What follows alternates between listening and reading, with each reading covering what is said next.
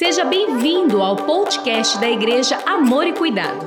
Para você ficar por dentro de tudo o que está acontecendo, siga o nosso perfil no Instagram, arroba IAC Aracatuba. Somos uma família para pertencer.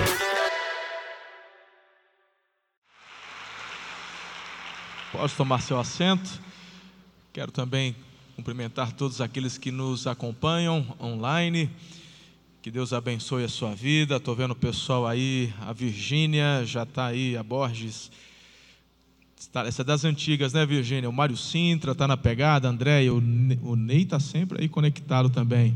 O Haldman está aqui e está no chat. Você está. Ah lá, ó. eu estou te vendo aqui, você está aí, né? Coisa boa, graças a Deus. Que bom que você está conosco nesta manhã. Você que veio a esta casa de oração. Como é bom estarmos neste ajuntamento, mas eu tenho convicção no meu espírito que vocês que estão em casa agora nos acompanhando também estão sendo impactados e recebendo sobre a vida de vocês a visitação da manifestação da presença de Deus. Que o Senhor te abençoe, nos abençoe em nome de Jesus. Eu quero convidar você a orar comigo nessa manhã. Essa palavra que compartilharemos se você tomar para si e praticar, isso pode trazer uma reviravolta extraordinária no teu coração, na sua vida, no seu futuro. Eu tenho certeza disso, absoluta.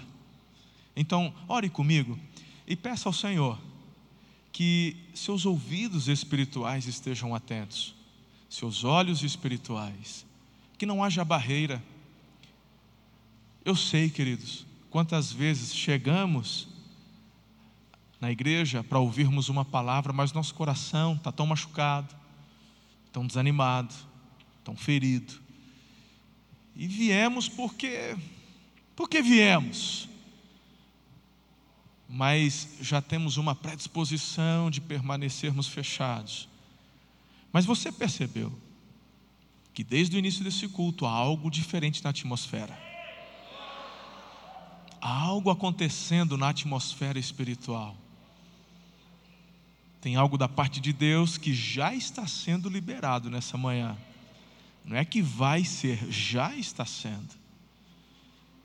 Eu já participei e ouvi testemunhos de ajuntamentos, cultos, conferências de milagres, cujos milagres não aconteceram na hora que o pregador foi orar mas desde que as pessoas se dispuseram a vir, quando chegaram no estacionamento, quando começou, Jesus ele destacou algo muito importante durante todo o ministério dele, com relação às pessoas que recebiam as bênçãos e o favor dele. Quem se lembra? O que, que Jesus destacava? A fé das pessoas. Quantas vezes Jesus não, não disse, a tua fé te curou, a tua fé te salvou? Jesus disse assim: nunca tinha visto tamanha fé, nem entre os filhos de Israel. Meu Deus, e Jesus vai destacando a. Por isso que nesse momento, quando eu convido você a orar, eu estou aqui provocando você na sua fé. Quando eu digo que as barreiras caiam, é porque a única pessoa que pode atrapalhar de você vivenciar, receber e experimentar o sobrenatural de Deus é você mesmo, nem o diabo pode. O diabo, meu irmão, é um derrotado. Ele já foi derrotado na cruz do Calvário. Ele já foi derrotado porque Jesus ressuscitou, ele venceu a morte. Tem gente que dá tanta valorização, sabe, a palavra do diabo, e às vezes nem a palavra dele, a crendices que falam em nome dele e você deixa de acreditar na vitória, porque aquele que prometeu é fiel e diz que você é mais que vencedor. Mais que vencedor. Então, em nome de Jesus, vamos repreender a incredulidade, porque a fé te leva à ação, e a fé é a convicção do que eu espero, convicção de fatos que eu não consigo enxergar, isso é fé. Eu não estou vendo solução, não estou vendo a luz no final do túnel, como diz o ditado. Eu, as minhas, as minhas perspectivas, elas não são as melhores do que eu consigo ver, mas a fé, oh, a fé, a fé me faz celebrar o que eu ainda não vejo, me faz agradecer por aquilo que eu ainda não tenho, e me faz me alegrar até nas tribulações, porque eu sei que elas me fortalecem, me preparam para coisas maiores. Hoje, nesse domingo, dia 16 de agosto. Diz que é o mês do cachorro louco, né? É isso? Agosto é mês do cachorro louco? Pois deixa eu te falar uma coisa: Deus vai derramar tanta bênção na tua vida que o cão vai ficar louco, irmão. Você, olha, agosto vai fazer jus ao ditado que diz acerca dele. O cão vai ficar louco, o cão vai ficar endemoniado quando olhar para a tua vida e ver o tamanho do favor de Deus a ser derramado. Amém? Ore comigo, Senhor, te agradecemos por essa manhã linda, extraordinária. Que manifestação da tua presença, as canções sendo entoadas, a atmosfera profética nesse lugar nos toma, nos move. Te agradecemos. Agora, Espírito Santo, aquietamos os nossos corações diante de ti. E agora nós cremos mesmo no teu favor. Por isso, Senhor, queremos declarar que todas as barreiras caem por terra agora Nada, nada, repreendemos o mal, o inimigo, toda ingerência maligna está repreendida no nome forte de Jesus, então somente o teu Espírito Santo tem liberdade para mover-se, agir em nossos corações. Nessa manhã, aqui presencialmente, e aqueles que em casa também nos acompanham, é a oração que eu faço com fé, no nome poderoso de Jesus. Amém. Repita comigo: o melhor está por vir.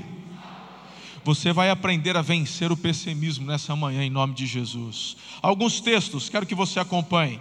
Dois eu vou pedir para você ler comigo, projete aí. Salmo 31, verso 9. Leia comigo, por favor.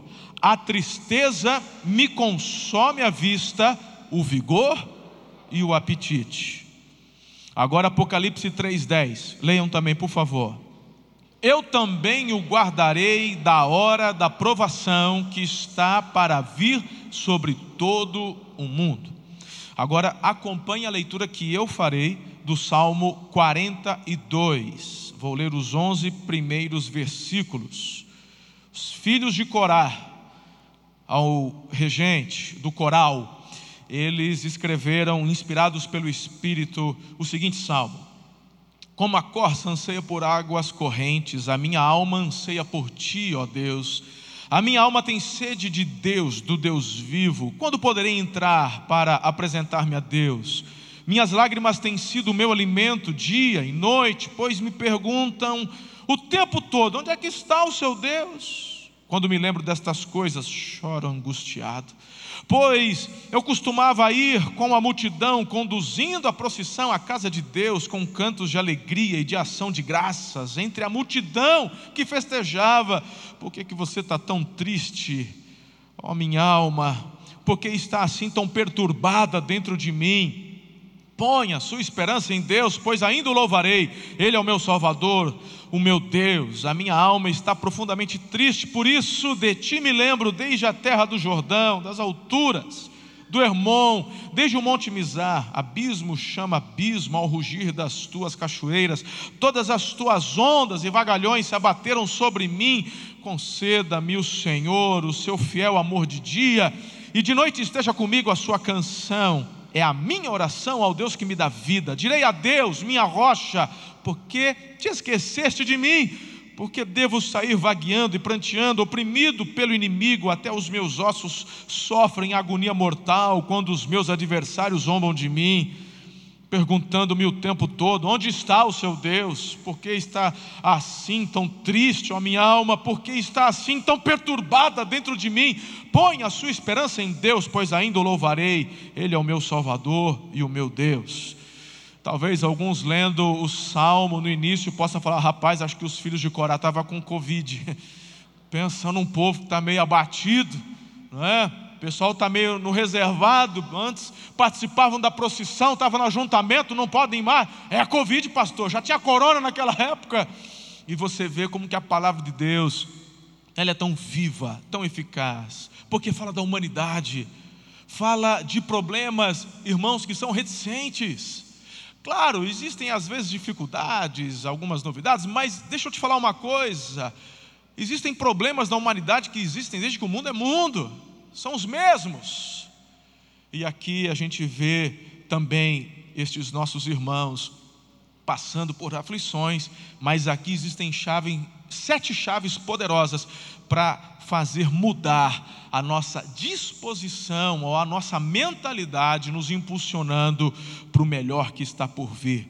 François Guizot, ele escreveu que os pessimistas são meros espectadores, já os otimistas são os que transformam o mundo. Queridos os otimistas, você você já notou que existem pessoas que elas parecem tão felizes? E estas pessoas não são felizes porque tem dinheiro na conta, porque não tem problema, porque não foi infectado. Não, irmão, é que há uma certa leveza na personalidade dessas pessoas, seus rostos, palavras e, e mesmo a maneira de andar. Elas parecem exalar um campo de energia brilhante. Você olha para elas e você diz: Uau, essa pessoa. A neurociência fala sobre isso. Eu não vou me detalhar nem mergulhar nisso hoje com vocês mas a forma como você se expressa, a forma como você anda, já transmite o que de fato está dentro do teu coração. Você poderia começar já essa manhã a mudar sua postura. Eu me lembro quando adolescente, e todo adolescente passa por isso, e graças a Deus pelos pais que ficam antenados, as meninas até mais. As meninas, quando começam a desenvolver o corpo, os seios começam a crescer, o que, que as meninas começam a fazer? Primeira coisa, encurvar. É ou não é? Vergonha. Não é? Aí começam a andar assim. Aí pai e mãe que não é antenado, não fala nada, essa menina cresce, começa a depois afetar a coluna e fica assim. E eu me lembro, quando adolescente, eu não cresci o seio, graças a Deus, mas, mas eu também encurvei. E eu me lembro que a minha mãe pegava no meu pé, endireita essas costas aí, meu filho, anda reto. E meu irmão, eu não sei, eu andava assim, ficava meio encurvado, e minha mãe pegava no meu pé. E graças a Deus pela psicologia da minha mãe naquela época, sempre foi muito dócil, muito amável. Um dia eu estava numa, à noite, saí do culto dos jovens e fui passear lá, chamava Fim da Linha. É onde, é o bobódromo, onde o pessoal fica andando em círculo assim, né? É, chamava bobódromo, né? Mas a gente ia para lá e ficava andando ali até gastar um pouco de solo de sapato e ir embora. E minha vez, uma vez minha mãe estava andando, subindo aquela, aquela rua com meu pai no carro, e ela viu eu e meu amigo lá no fim da linha andando. E quando chegou em casa, ela disse assim: Eu te vi lá. Eu falei: É mesmo, mãe? Eu falei: é, Você parecia um retardado. Falei: Minha mãe sempre muito dócil, amável, carinhosa, uma psicologia maravilhosa, contemporânea. Que isso, mãe? Você estava assim, ó, todo encurvado, tudo muito. Você parecia um retardado. Meu irmão, meu irmão, deixa eu te falar. A partir daquele dia, eu falei: opa, retardado não, meu. Retardado não. Aí eu comecei, porque até então, minha mãe, filho direita, filho em direita. Uma hora que ela falou retardado, parecia um retardado. Não. Aí eu comecei a me corrigir, postura. E isso muda, isso manda. Aí é questão da neurociência, começa a mandar mensagens para o teu consciente, para a tua cabeça. E meu irmão, só de você hoje começar a mudar a sua postura, isso vai começar a mudar a sua forma de ver, enxergar situações e também de reagir às circunstâncias. Por isso que você olha para algumas pessoas e diz: Meu Deus, essa pessoa não tem problema. Sim, ela tem, mas a forma como ela enfrenta os problemas é algo muito mais positivo. Forma como as pessoas sentam tem gente, meu irmão, que parece assim que, que ele é feito de, de, de, de, barro. E parece que é igual sorvete. Olha, ele senta no sofá, ele senta na casa, ele vai escorregando. Ele vai escorregando. Aí ele só não cai porque ele travou coluna no encosto da cadeira. Conhece gente assim? Eu tomo bronca da minha fisioterapeuta toda vez. Está sentando certo? Estou tentando, estou tentando. Tem que sentar certinho encostar a picanha lá atrás, dar aquela arrebitada. Isso aí é a postura, do jeito que você senta. Vamos fazer um teste aqui, irmão? Eu não sou coaching, não, mas já estou te dando aqui de grátis aqui alguns, algumas coisas. Vai, vai. Põe os dois pés no chão. Os dois pés no chão. Ajeita, encosta a picanha lá atrás. Dá aquela arrebitada. Tem que arrebitar. é, é a melhor forma para você sentar para a tua coluna. Pode perguntar para qualquer fisioterapeuta. Sou fera nisso daí. Faz nove anos que sou tratado por uma. Arrebitou, encostou lá atrás. Essa é a postura, irmão. Essa é a postura. Os dois pés no chão, bumbum arrebitado lá atrás, encostado. Tua coluna está ok, e a tua forma de encarar já muda, a tua perspectiva. Pastor, mas nem para dar uma relaxada, deita no sofá, irmão. Melhor você deitar no sofá do que esparramar. Entendeu? Então, pessoas que você olha e fala, essa pessoa não tem problema. Tem. Mas ela é vitoriosa, porque a perspectiva dela, a forma como ela encara, ela é otimista. E você tem os pessimistas. Elas parecem predispostas a pensamentos tristes, negativos em todas as suas situações. Se você falar assim, que lindo dia de verão, ela diz horrível, que calor horroroso, as pessoas grudadas. As... Gente, é impressionante. Elas já são predispostas a enxergar o lado ruim de tudo. Esses dois tipos de personalidade são geralmente chamados de otimistas e pessimistas. Enquanto os primeiros tentam a ver o mundo de uma forma muito mais colorida, os outros só conseguem enxergar o mal. Queridos, apesar de termos capacidade de ver tanto bem quanto mal, a atenção que você dá, a atenção que você dá para cada uma vai definir a sua experiência de vida. O dicionário define que pessimismo é como uma doutrina ou crença de que o mundo é o pior possível. Você conhece alguém pessimista? Você é pessimista. Tem gente que falou assim: rapaz, você viu? Brasil chegou a 100 mortes do Covid, vai bater um milhão, vai morrer muito mais. Conhece gente assim? Né? Aonde você dá ênfase vai definir a sua experiência de vida. Olha, por definição, o pessimismo é um estado de espírito contrário ao otimismo que se caracteriza por ver as coisas sempre do lado ruim. Alguém já disse que é quando a gente perde a capacidade de ver as cores. Pessimista, ele não consegue enxergar o pôr do sol. Quem anda comigo, quem faz exercício comigo, às vezes pedalando, sabe. Sabe, irmão. Quando eu vejo um negócio bonito demais, eu tenho que parar.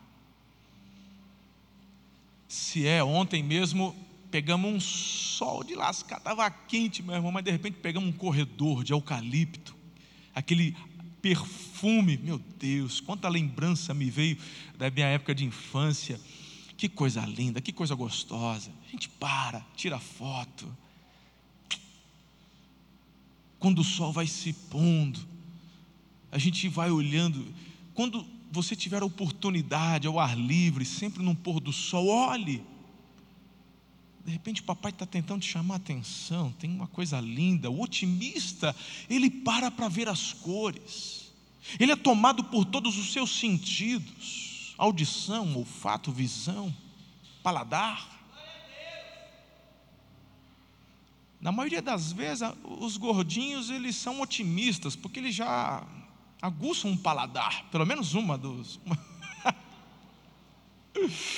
Ai, Jesus, você já está um passo à frente nessa mensagem, meu irmão mais gordinho. Você já gosta, você já. Agora vai desenvolvendo os demais, todas as demais. Veja, observe as cores, sinta o aroma. Essa é uma boa forma de você procurar fazer uma autoanálise. Como está o seu coração? Pessoas pessimistas são negativas, generalistas, e a maioria delas vivem presas ao passado. Oscar Wilde ele escreveu: pessimista é uma pessoa que, podendo escolher entre dois assuntos ruins, ele prefere os dois. Michael Lavine, ou Lavine, ele disse: pessimista é aquela pessoa que reclama do barulho quando a oportunidade bate a porta. Isso é forte. Tem gente que reclama, eu não tenho oportunidade. É você que não está enxergando, não consegue ver porque é pessimista. E aí, tendo dito tudo isso, a pergunta que eu faço: você tem andado mais pessimista ou otimista com relação ao seu futuro? O que, que você foca em sua mente nesse momento? Seja sincero. O que, que você está ganhando com isso, irmão? Qual tem sido o resultado de ser tão pessimista? No Salmo 42, o verso 11, ele começa a fazer perguntas retóricas para si mesmo: por que, que você está assim tão abatido? Ele não está buscando uma resposta, ele está confrontando a si mesmo. Por que, que você está desse jeito? Porque não deveria estar. Não tinha razões para estar. Você não está vendo o problema? Não existe razão suficiente para aqueles que confiam no Senhor ficarem abatidos. Esse é o ponto, irmão. Então vamos lá, tendo dito isso, eu quero que você vença o pessimismo, que é uma luta. Eu quero te dar sete chaves dentro do texto. São sete chaves que os filhos de Corá, inspirados pelo Espírito, destacaram aqui. Você está comigo? Pessoal lá do fundo, estamos juntos? Amém? Então anota já o primeiro tua mente precisa estar concentrada em Deus. Talvez algumas chaves você fala, poxa vida, mas isso aí eu já sei, então por que, que não faz? Porque se você está percebendo que a tua perspectiva de futuro é péssima, é ruim, é difícil, é porque você não está se concentrando, irmão, no que deveria de fato concentrar-se. Quando você se concentra na pessoa de Deus, quando você foca em Deus, você tem uma convicção, e a convicção é: o melhor está por vir. O melhor está por vir. Então concentre, concentre a sua mente. Lá no versículo primeiro ele já começa: a minha alma anseia, anseia. Onde está o teu anseio?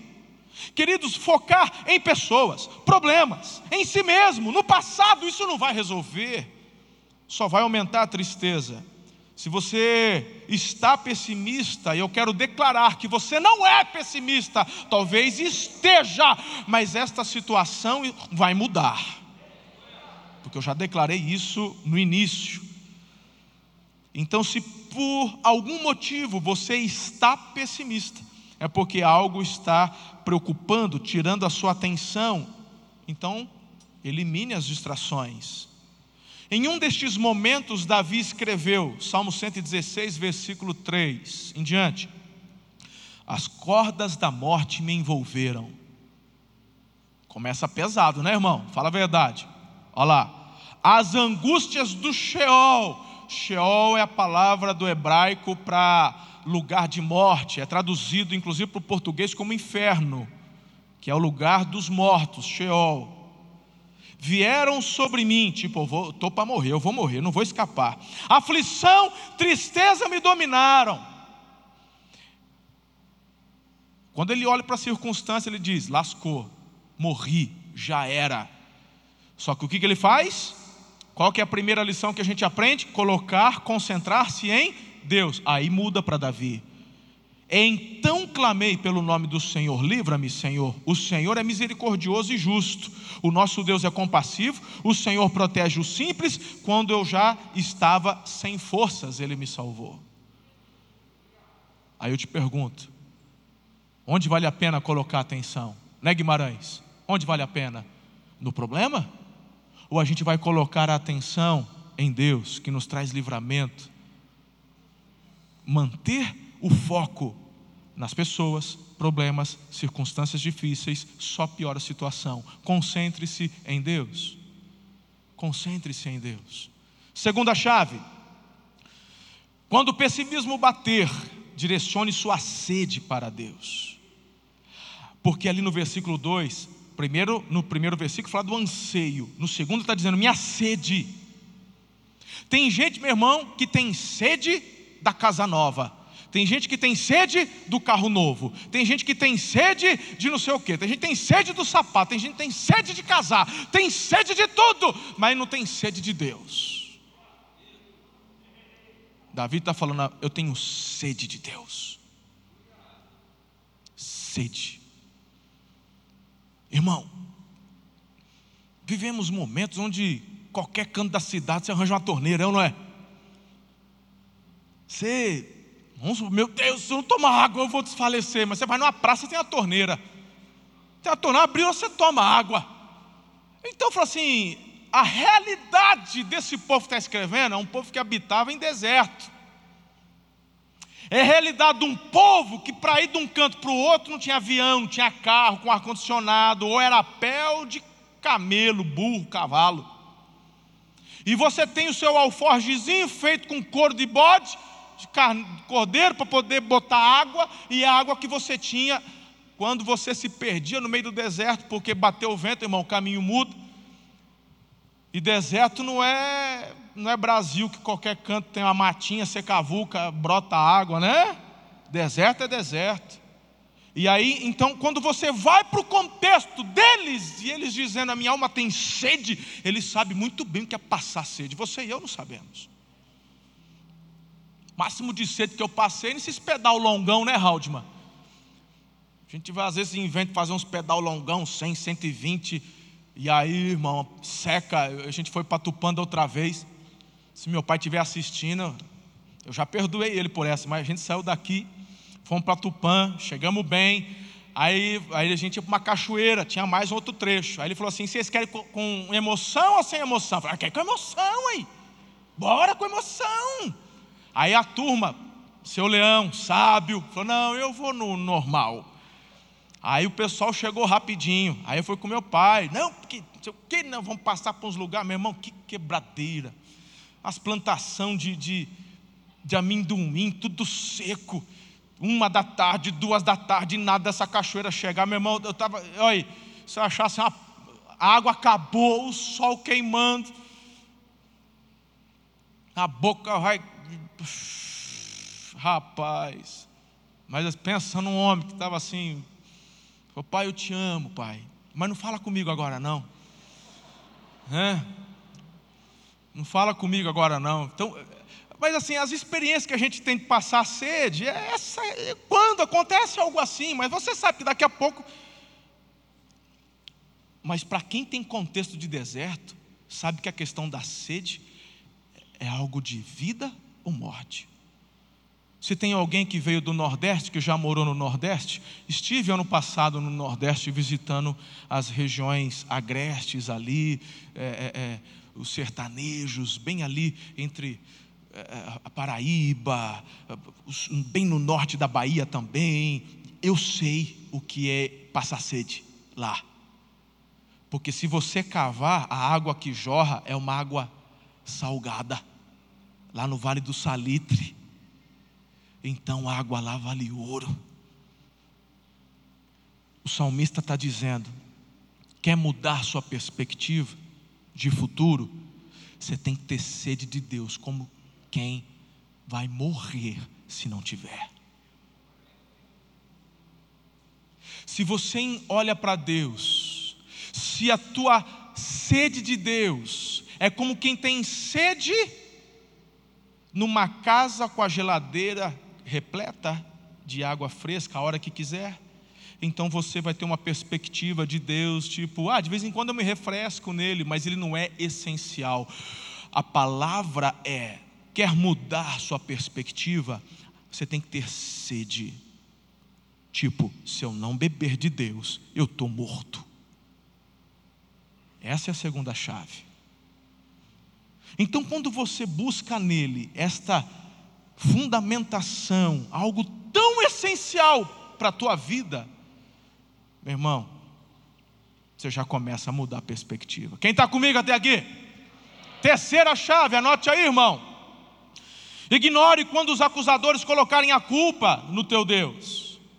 E vivemos momentos agora nessa grande guerra cultural que nós estamos travando, e de fato, estão declarando e falam mal, e há algo tão forte sendo levantado com relação à nossa fé nos chamam de bitolados, nos chamam de tantas coisas que nem vale a pena aqui citar. E aí o que, que você faz? Fica com medinho? Ah, porque vão me ridicularizar porque eu sou crente? porque eu creio em Jesus, porque eu sou discípulo de Jesus. Olha o que, que eles dizem aqui no versículo 3: Minhas lágrimas têm sido meu alimento dia e noite.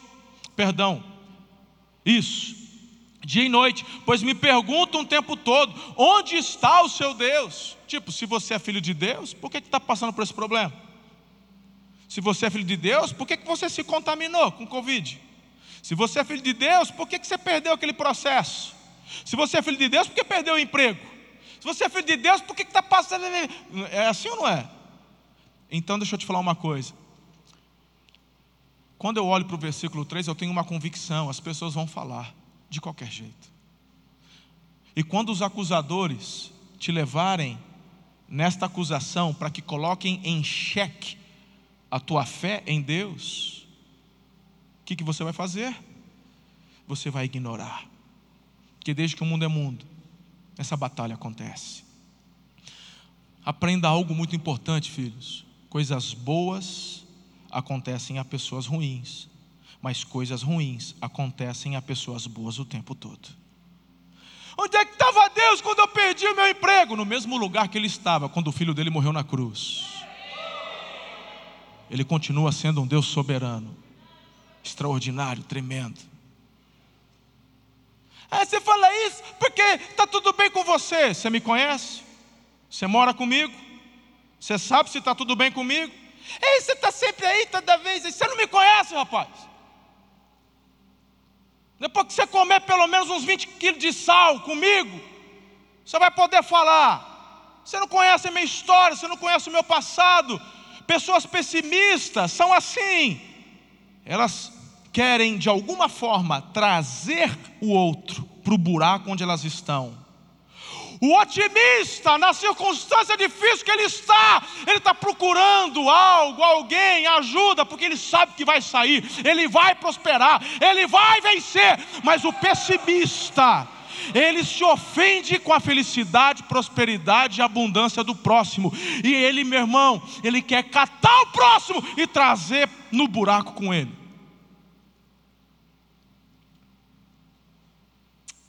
Que tipo de gente é você?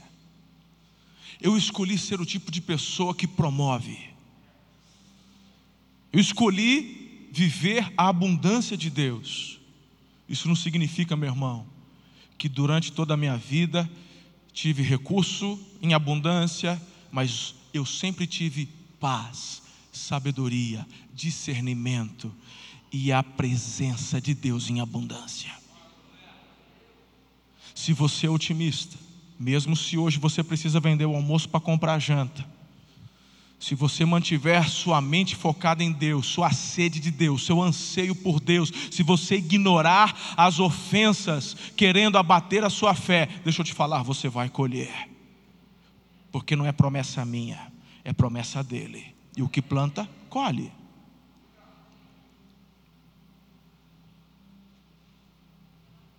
É muito forte isso. Jesus falou desse tipo de pessoa quando contou a parábola do semeador. Olha lá, Lucas 8,13. Creem durante algum tempo, mas desistem na hora da provação. Quem é você? Você é o que desiste na hora da provação, meu irmão?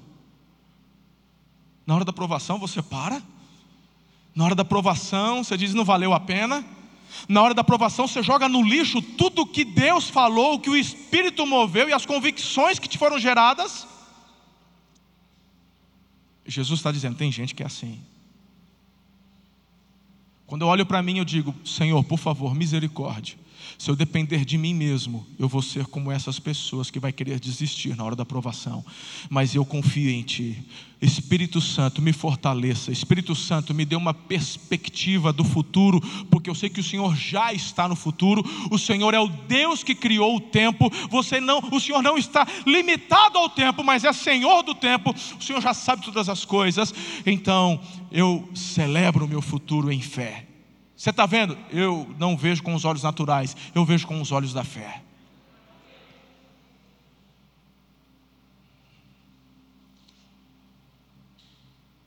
Que tipo de gente é você?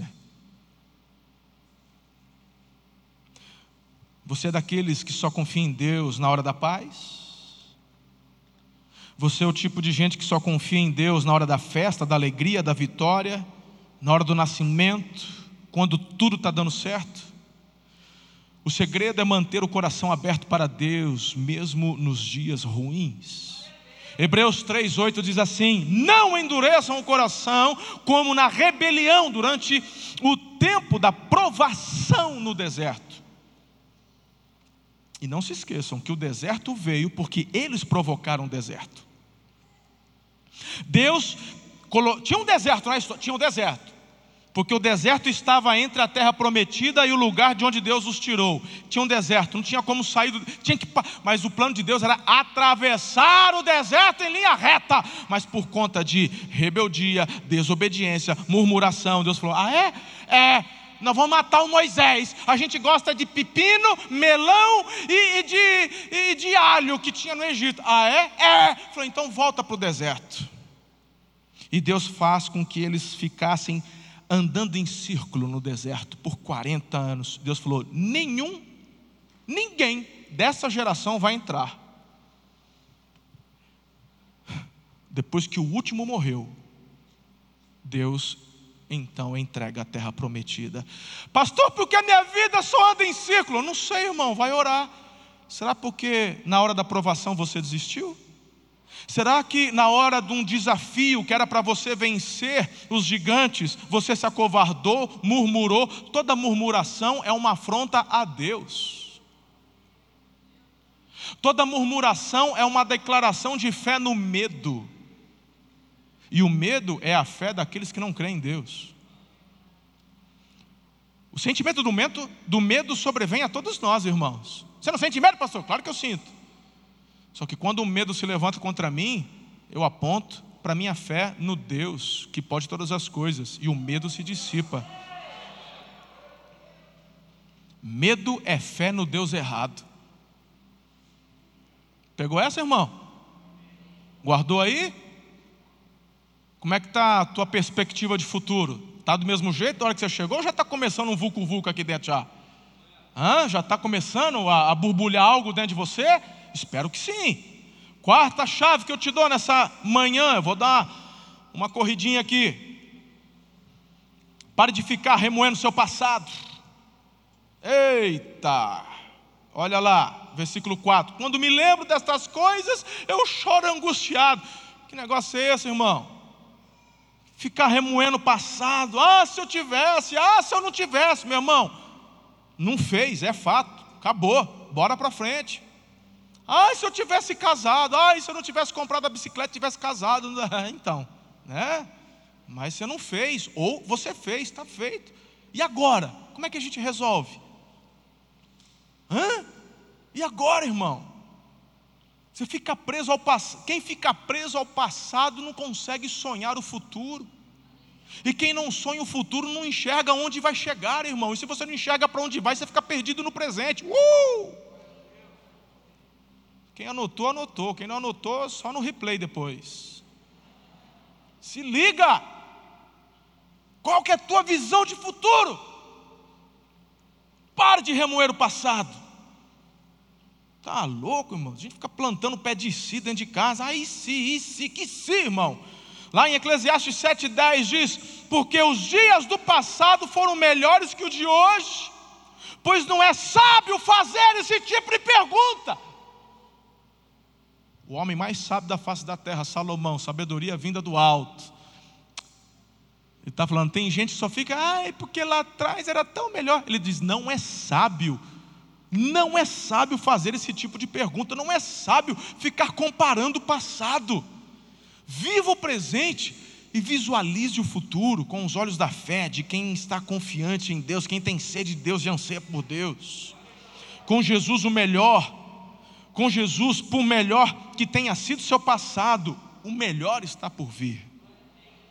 Foi bom no passado, com Jesus no seu futuro vai ficar melhor ainda, irmão. Tem gente que fala assim, ai, no passado que era bom. O passado era bom, irmão? Ai, o passado era maravilhoso. O passado era maravilhoso, irmão? A gente viveu o passado. Ai, pastor, quando você qual que você prefere, viver no passado ou hoje? Prefiro hoje, irmão. Hoje eu tenho. Na época, meu pai, quando comprou um telefone, ficou não sei quantos dias na fila da Telesp. Um telefone custava uma casa, irmão. Uma casa, era o valor de uma casa, para você ter um telefone em casa. E era para ficar de enfeite, que era caro demais, não podia fazer ligação, não sei para que, que tinha aquela, aquela peste então. Hein? Hoje, meu irmão, todo mundo tem telefone, tem acesso à internet para lá e para cá. Na época, quem era rico, meu irmão, o carro bom era, era Opala. Hoje tem tudo quanto é tipo de carro que anda sozinho, liga sozinho. E está chegando os Tesla aí logo, logo, né? Aí vai ver só. Na época, bicicleta boa era barra forte, irmão. Cargueiro, quem lembra do cargueiro? Cargueiro você freava botava o pé para trás, você ia arrastando o pneu. Hoje, meu, tem bicicleta que se levanta com o dedinho. Eu gosto do hoje. Antes, antigamente, para ver um negócio no cinema era preto e branco, hoje tem, três dimensões, hoje tem 4D, tem 6D, 7D. Meu irmão, hoje é ótimo. É, por que, por que, irmão? Você tem que aprender a lidar com o novo, aprender o novo.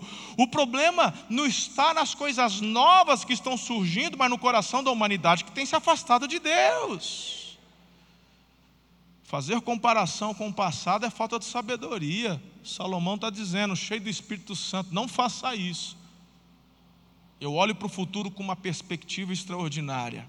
Eu celebro o passado, como marcos extraordinários, porque o presente só foi possível por conta dos marcos gerados lá atrás. Mas eu celebro, mas eu visualizo o futuro.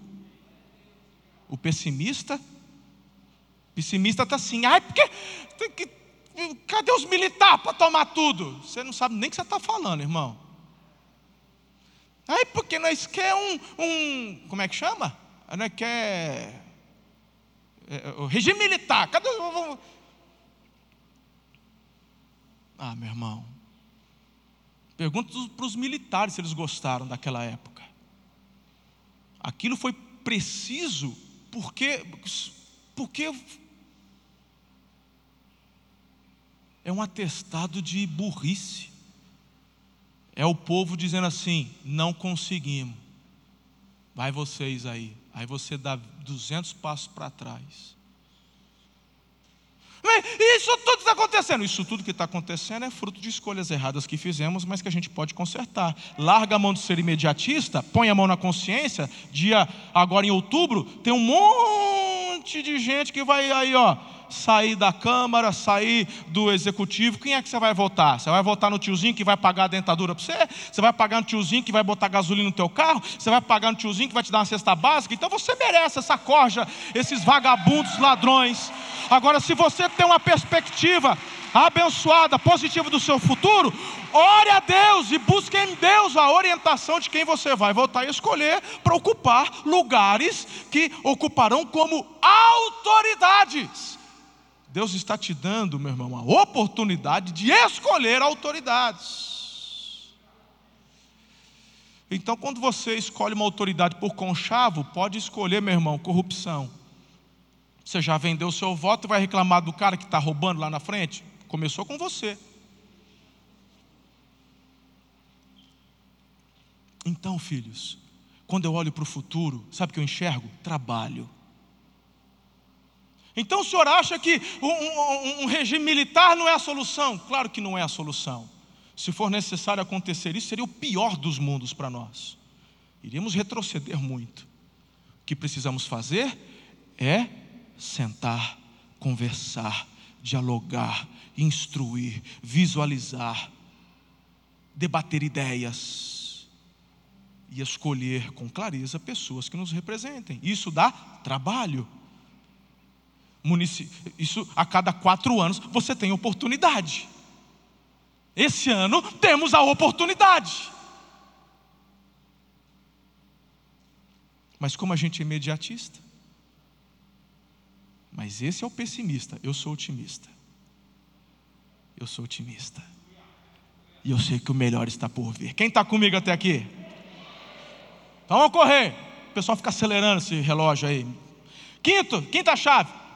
Pode vir o pessoal do louvor fazer uma pressão. Renove a sua esperança em Deus. Então, olha lá, no versículo 5, depois de, de, de pensar, refletir, o que, que ele diz? Ponha a sua esperança em Deus. Tem gente que está colocando a esperança na quitação da casa, na, na, aposentadoria, no dinheiro do processo, no casamento. Ei, irmão, a tua esperança precisa estar em Deus. Minha esperança não está na renovação do STF, do Congresso e não sei o que, está em Deus. Uh. E meu irmão, eu, eu olho para o futuro, eu vibro. Eu vibro. Tem gente que fala assim: aí ah, se o outro partido tivesse ganho as eleições? Assim, a minha esperança não está em partido, está em Deus. Eu não sou militante de partido, irmão. Eu sou discípulo de Jesus. Eu, eu sou defensor dos princípios da palavra de Deus. E se tem um vereador, prefeito, senador, deputado, seja ele estadual, federal, seja presidente, se eu ouço do discurso dele, da proposta dele, que as ideias dele são compatíveis com os princípios que eu defendo, ok. Se não, tchau. Não tenho político de estimação. Tem gente que fica me atacando na internet. É porque o pastor vai quer, ele quer, Bolsonaro. Meu irmão. Tem gente que não me conhece. Tem gente que não me conhece.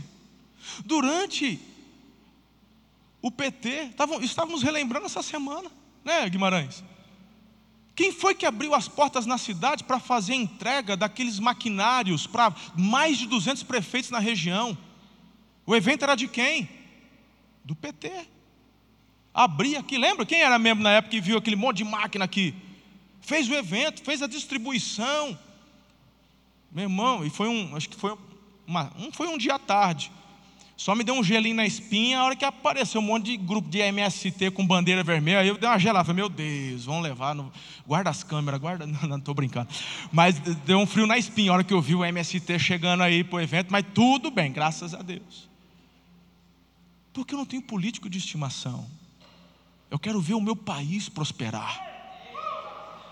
Porque a minha visão de futuro é extraordinária. Deus já está lá. Pegou essa, irmão? Minha esperança está onde? Diga em Deus. Minha esperança não está no diagnóstico do médico. O médico é um instrumento de Deus que vai me ajudar, vai me direcionar, mas é Deus quem tem a última palavra. Renove a sua esperança no Senhor. Sexto, faça um acordo com o Senhor. É, mas o pastor ensina que não, é pra, não pode barganhar com Deus. Eu não estou falando para você barganhar, estou falando para você fazer um acordo com Deus porque eu vejo isso ali no versículo 8.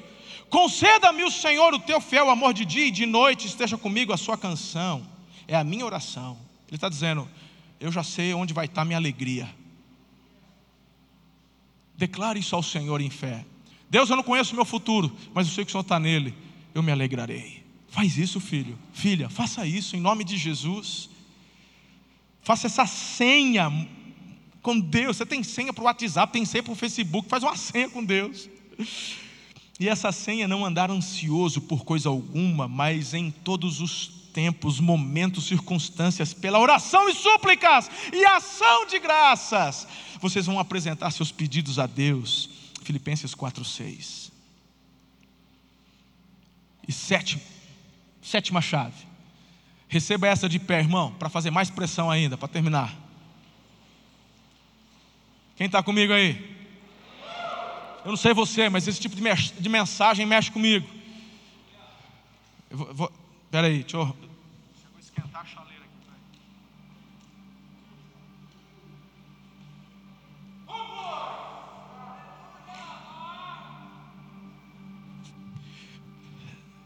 Nós vamos terminar essa mensagem. Mas eu disse com, como palavra profética no início que algo ia virar na tua vida. Sim ou não? Algo vai virar, algo vai girar.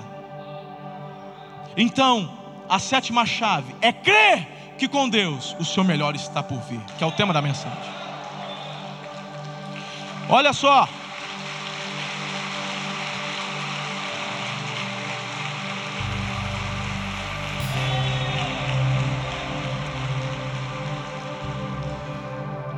Os filhos de Corá, ele está dizendo: ainda o louvarei.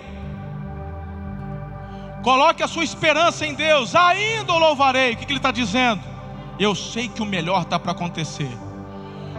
Como é que começa o salmo? Ele começa dizendo: O Sheol me cercou, eu vou morrer, eu não consigo, eu, o sentimento é que acabou. Mas ele coloca a esperança em Deus e termina dizendo: Eu louvarei. Que, que veio? O que, que aconteceu? Quais são as dificuldades? Reúna tudo isso em fortalecimento, coloque teu anseio, tua sede, esperança no Senhor e começa a declarar palavras proféticas. Eu viverei o melhor. O melhor de Deus está para vir sobre a minha casa, meu casamento, minha família. Você não é movido por sentimentos, você é movido pela fé. Pela fé. A fé que o melhor está para acontecer. Por isso você veio aqui hoje. Por isso você está aqui nessa manhã, por isso você me assiste pela internet. Por isso você recebeu da parte de Deus, logo no início das, a, da adoração, das canções, algo dentro de você começou a arder e queimar. Talvez você ouviu algo que não gostou durante essa semana, você já estava vislumbrando o, o, seu restaurante abrir, mas veio a palavra que não vai poder abrir, e aí você de novo se entristeceu. Mas hoje é dia de você olhar para frente e dizer: Eu o louvarei, porque eu consigo ver o Senhor no meu futuro, está tudo bem com a minha alma. Ai, pastor, eu deixei o marido em casa com 37,5 de febre, será? Eu não sei, talvez até pode acontecer. Oramos para que não. Mas se porventura vier um testezinho positivo, deixa eu te dizer, você ainda louvará o Senhor. Porque a tua sede, anseio, esperança, confiança está no Deus da tua salvação. O melhor está por vir. O melhor da tua história está para acontecer. Mude a sua perspectiva de visão de futuro. Tire das circunstâncias e aponte para o Senhor. E não se esqueça do que eu falei. Fé é ação. Fé é movimentar-se. Fé é você agir na direção que Deus está te apontando. Estamos vivendo o melhor momento da história. Eu não gostaria de ter vivido durante a Primeira Guerra Mundial. Eu não gostaria de ter vivido durante a peste espanhola, a peste negra. Eu não gostaria de ter vivido durante a Segunda Guerra Mundial. Eu louvo a Deus porque Ele me colocou nesse tempo, nessa geração. E eu sou resposta para essa geração. E você é resposta para essa geração. A gente está com uma plaquinha aí no Brasil, ó, desculpe o transtorno, estamos em obras, mas daqui a um tempo tranquilo, vai ficar melhor do que está hoje. Vai ficar melhor. Quando eu olho para a igreja, tem gente que fala assim: ah, a igreja nunca mais vai ser a mesma. Eu falo: é verdade, porque ela vai ficar muito melhor. Uh! Vai ficar muito melhor. Ela vai expandir. Ela está olhando e enxergando novos horizontes que antes não conseguimos ver, mas que agora, na visão perfeita, o Senhor consegue nos fazer enxergar, aleluia. Não, não vai ficar como antes, vai ficar muito melhor, vai ficar muito melhor. Eu tenho uma visão otimista, a minha perspectiva é otimista, não por conta do que sei que tenho, mas por conta da fé que eu tenho no soberano Criador, aleluia. Começa a declarar sobre a tua casa. De repente é a sua primeira vez nessa casa, nesse lugar. Pastor, eu quero viver isso. Coloca a tua fé em Jesus. Entrega a tua vida a Jesus. Romanos 10, 8 disse: Com a tua boca confessares a Jesus como Senhor, e no teu coração creres que Deus o ressuscitou dentre os mortos, será salvo. Pare de celebrar a derrota, pare de celebrar os problemas. Tem gente, meu irmão, focado nas lutas interiores. Eu deixo eu te falar, se você continuar focado nas suas lutas interiores, ah, porque eu eu, eu bebo, ah, porque eu fumo, ah, porque eu cheiro, ah, porque eu sou adúltero, ah, porque eu tenho. Meu irmão, deixa eu te falar uma coisa: tira o seu foco. Da onde está a sua luta e coloque o seu foco em Deus e olhando para Deus, lute as suas lutas. Você já percebeu que tem gente que só fala dos problemas? Só fala dos problemas, ele não celebra. Quando Israel colocou o foco nos problemas, quiseram matar Moisés em 40 anos no deserto. Aquela geração teve que morrer para a futura geração tomar posse da terra prometida.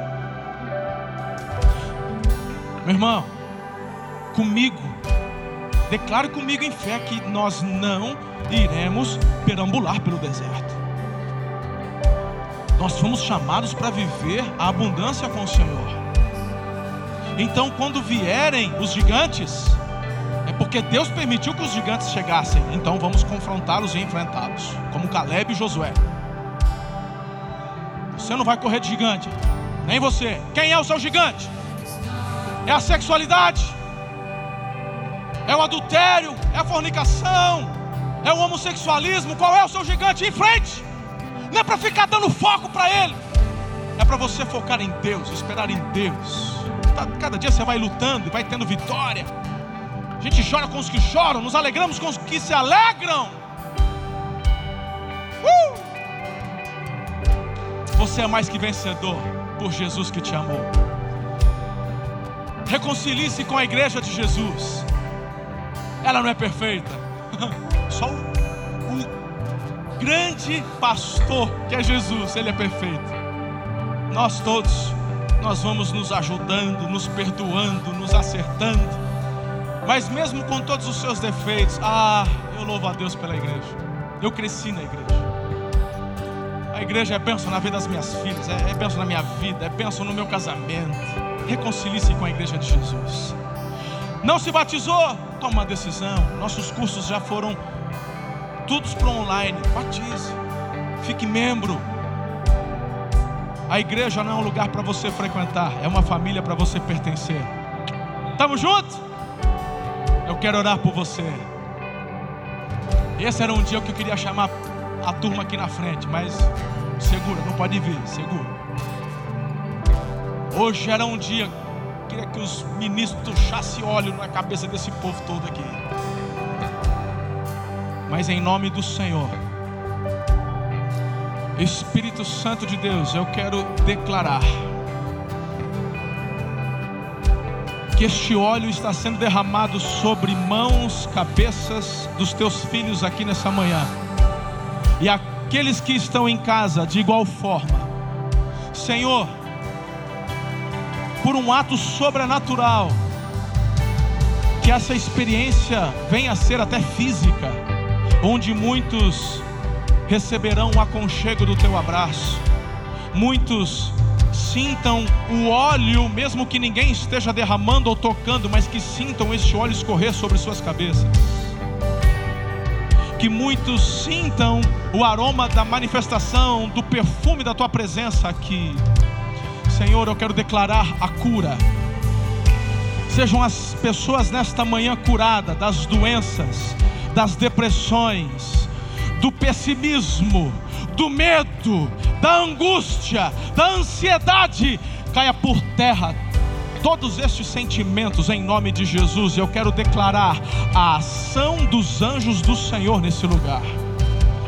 Pai, dê ordem aos teus santos anjos anjos ministradores, que eles tomem este lugar e comecem a ministrar nos corações, tocar vidas, quebrar correntes e grilhões. Seja manhã de vitória, libertação, em nome de Jesus de Nazaré. Em nome de Jesus de Nazaré. Vamos entoar essa canção e por favor eu peço que você aguarde só essa canção e depois dela você pode ir para casa. Mas eu quero declarar que durante essa canção pessoas estarão sendo tocadas. Busca o Senhor. Se você quer ajoelhar no seu lugar, você tem a liberdade.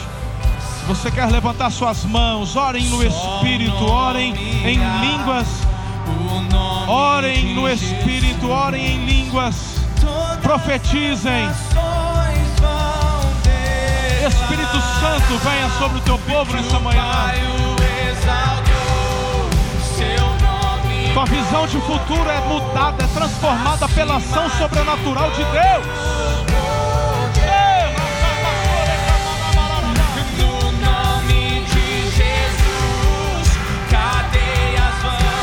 teu futuro é lindo, é extraordinário.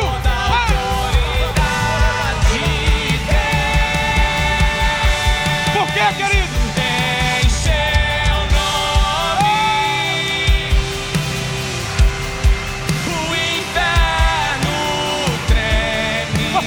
Que ter medo.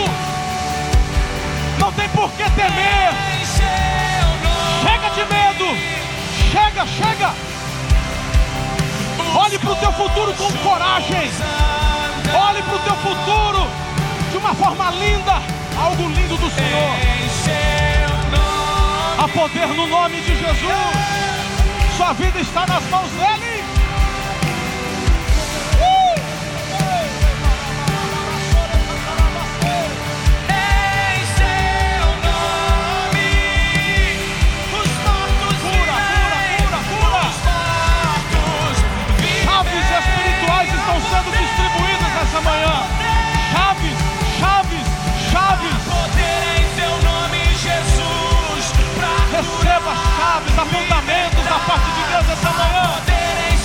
Sua casa, receba da parte de Deus.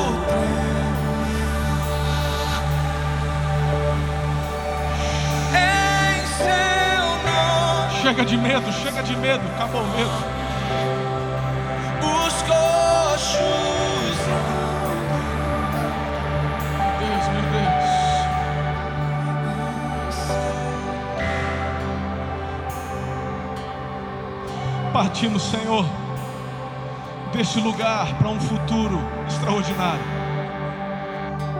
Eu vejo o futuro com os meus olhos da fé, e é lindo, é extraordinário. A visão de futuro que a tua palavra nos apresenta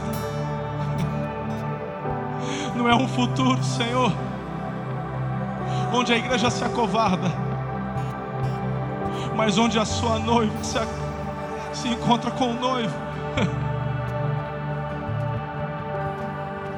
E quando a noiva se encontra com o noivo, Senhor, o futuro é glorioso, é extraordinário.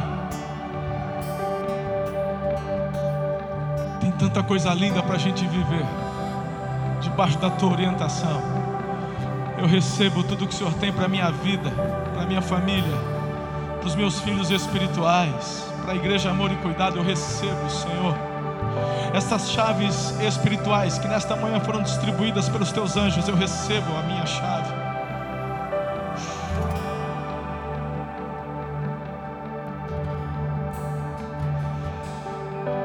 Obrigado, Deus, porque eu sei que muitos irmãos daqui já estão pisando em cima do medo agora. Estão saindo daqui com sua fé renovada em Ti. Sejam eles cheios do teu espírito, ativados pelo teu espírito. A tua igreja avança. Aqueles que nessa manhã estão entregando suas vidas a Jesus, escreve o nome deles no livro da vida. Aqueles que estão se reconciliando, sejam bem-vindos em nome de Jesus e com as mãos, braços dados, vamos vencer, avançar e viver o melhor de Deus.